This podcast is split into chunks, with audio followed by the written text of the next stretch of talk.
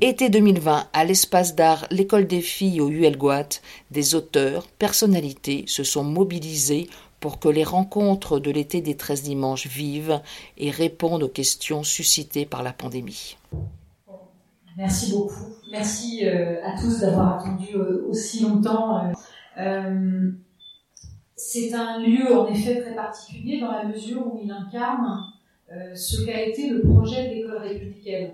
Et je pense qu'il faut de temps en temps revenir à cette idée, se demander ce qu'est le projet de l'école républicaine, pourquoi en France l'éducation occupe cette place si particulière, pourquoi l'école est une grande cause nationale essentielle qui d'ailleurs euh, euh, nous agite, euh, fait naître des débats. Et il faut se souvenir, vous disiez, que le rôle de l'école, c'est d'émanciper, c'est-à-dire non pas de fabriquer des bons citoyens, mais de faire des hommes libres. Et parce qu'ils sont des hommes libres, ils exerceront leur rôle de citoyens. Et ce projet-là est assez unique, c'est-à-dire que euh, si on se reporte à un très beau texte de Régis Debray, euh, qui, qui avait publié en 1999 dans le Nouvel Observateur, euh, Régis Debray réfléchissait à la différence entre la République, telle que la conçoivent les Français, et la démocratie, telle qu'on la trouve ailleurs, la démocratie libérale.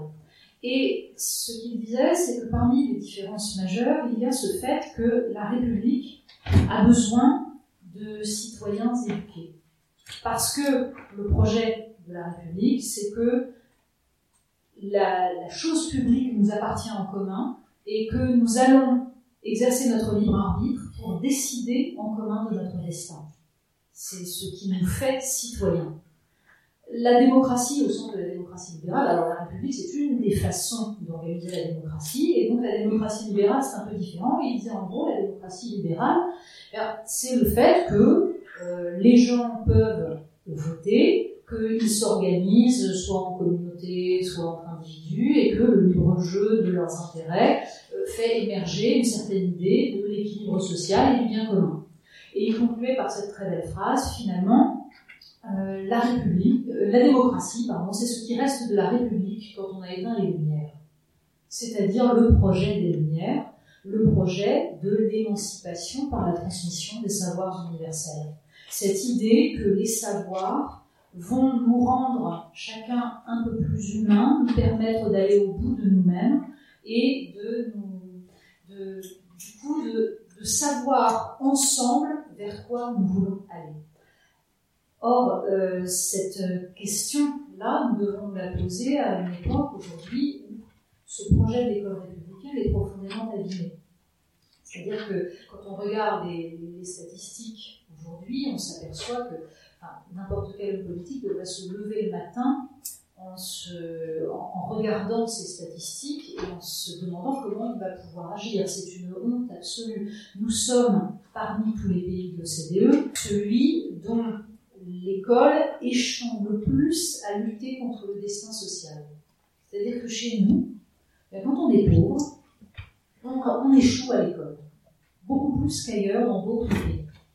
De même, si on regarde les, performances en lecture, on s'aperçoit, alors il y a une étude qui s'appelle l'étude Pearls, euh, qui mesure les performances en lecture au bout de 4 ans d'école obligatoire. Et depuis euh, depuis, que cette étude est menée, donc depuis 2000, deux pays ont vu leur performance en lecture baisser. La France et la Belgique francophone. Tous les autres ont progressé. Tous. Nous, nous baissons. Et euh, on s'aperçoit qu'il y a, si on alors les, calculs sont faits en fonction de, des capacités de déchiffrage, de compréhension d'un texte, etc. Nous avons 4% de très bons lecteurs. Euh, donc, au bout de 4 ans d'école obligatoire, c'est en gros à peu près euh, le CM1. 4%, les premiers dans le classement, c'est-à-dire la Russie euh, et la Corée du Sud, ont 25% de très bons lecteurs. C'est-à-dire que nos enfants, même quand ils savent déchiffrer, peinent à intégrer ce disent. C'est une honte parce que le projet de l'école républicaine, c'est de donner aux enfants accès à l'instruction parce que nous ne devons pas laisser cela au hasard social. quand Condorcet jette les bases de ce qui deviendra ensuite, plus tard, beaucoup plus tard, l'éducation telle que la concevra la République, quand Condorcet écrit en 1791 les cinq mémoires sur l'instruction publique, il explique que selon lui, la puissance publique doit l'instruction au peuple, parce que, je résume la pensée de Condorcet sans, sans instruction, sans éducation, sans un peuple éduqué, la démocratie, c'est la tyrannie des imbéciles, pour le dire simplement. Euh, et c'est la puissance publique qui doit cela au peuple pour que aucun futur citoyen ne puisse dépendre d'autrui pour son jugement.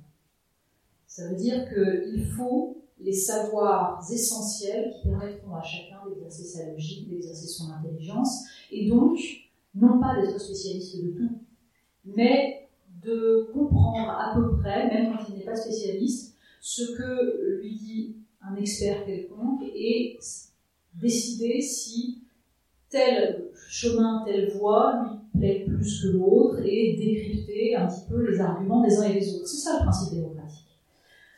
Tout cela est aujourd'hui dramatiquement abîmé pour des raisons qui sont à la fois des raisons euh, externes à l'école et des raisons internes. Les raisons externes, elles sont, elles sont à chercher dans les changements de mode de vie qui sont les nôtres, dans ce que sont devenues les sociétés occidentales, c'est-à-dire que là aussi, quand on regarde le, fonctionnement de nos sociétés, il y a plein de facteurs qui font que les enfants qui arrivent à l'école ne sont pas ceux qui arrivaient il y a 50 euh, ans, 60 ans. Euh, si on veut résumer euh, un petit peu, la question de l'urbanisation, qu'on laisse souvent de côté, joue beaucoup. Pourquoi? Parce qu'un enfant qui a grandi dans un environnement rural, il arrive à l'école avec déjà des savoirs, une forme de logique, sur lesquels l'instituteur autrefois pouvait s'appuyer. C'est-à-dire qu'un enfant qui a vu des animaux, qui a vu des plantes pousser, qui a vu un ruisseau, qui a pu construire un petit moulin sur un ruisseau, a déjà en lui la notion de certaines lois de la nature sur lesquelles l'instituteur va s'appuyer pour lui apprendre la logique, pour lui apprendre les notions de choses, etc. Tout cela, aujourd'hui, a disparu. Beaucoup d'enfants euh, grandissent avec une télévision devant eux, ce qui ne leur apprend rien.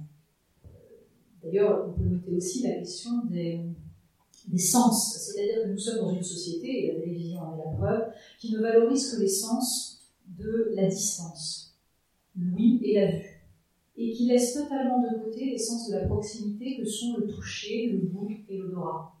Or, l'intelligence se forme avec les sens. C'est par nos sens que nous commençons à comprendre le monde et que nous construisons notre rapport au monde. Atrophier l'essence des enfants, c'est les priver de cette possibilité de compréhension du monde. D'où l'importance, et peut-être on en parlera après, de, l'éducation au goût, c'est-à-dire de la possibilité de faire découvrir à un enfant, justement, euh, ce que sont ses sensations, lui apprendre à les nommer, ce serait une façon de lutter contre ça l'école voit aussi arriver des enfants qui sont les produits d'une société consumériste, c'est-à-dire une société qui s'appuie sur les pulsions. Le capitalisme de consommation, il a besoin des pulsions. Le, consommateur, ce n'est pas un citoyen, c'est quelqu'un à qui la télévision donne des envies et qui, de, de répondre à ces envies. C'est le contraire de ce que doit enseigner l'école, c'est-à-dire la maîtrise des pulsions, l'usage de la raison, le temps long, l'effort. Et tout cela rentre désormais en contradiction, ce qui rend les choses beaucoup plus difficiles. Donc beaucoup de facteurs externes qui rendent l'éducation plus difficile. Et puis il y a des facteurs internes, c'est-à-dire la question des méthodes d'apprentissage, la question, je pourrais vous parler dans des heures de l'évolution de l'apprentissage des mathématiques et la façon dont petit à petit on a tourné le dos à tous les enseignements que, qu'avaient les pédagogues sur ces questions-là depuis le début du XIXe siècle, sur la façon dont il faut apprendre les mathématiques en s'appuyant sur la manipulation d'objets, sur euh, la visualisation des, mesures, pour que l'enfant, petit à petit, voit les choses très concrètement et ensuite atteigne l'abstraction. À partir de la fin des années 70, on a bouleversé tout ça et euh, on n'a jamais véritablement retrouvé une façon cohérente d'enseigner les mathématiques. Et aujourd'hui, on voit ce que euh, certains appellent des dyscalculies, puisqu'on adore donner des noms de maladies à ce qui est en fait un défaut d'enseignement. Et euh, donc des enfants qui ont tellement peu de sens des, mathématiques, des grandeurs, qu'ils peuvent sortir des résultats d'opérations absolument délirants parce que n'ont pas la, conscience de, des proportions. Et ensuite, on voit évidemment les, universitaires tirer le signal d'alarme depuis des années en disant qu'ils voient arriver des bacheliers scientifiques dont le niveau en mathématiques et en sciences euh, n'a plus rien à voir avec ce qu'on attendrait d'un étudiant. Donc euh, le, gouffre est de plus en plus grand et il s'en inquiète terriblement. Donc on voit à quel point, petit à petit, tout ce qui permettait à l'école de transmettre s'est abîmé.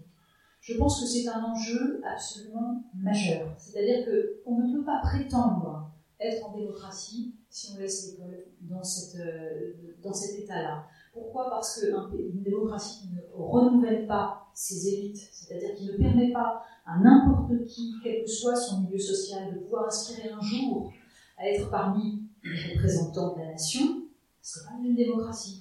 La, la, définition de la démocratie, c'est pas seulement qu'on vote, c'est le fait qu'on peut potentiellement gouverner.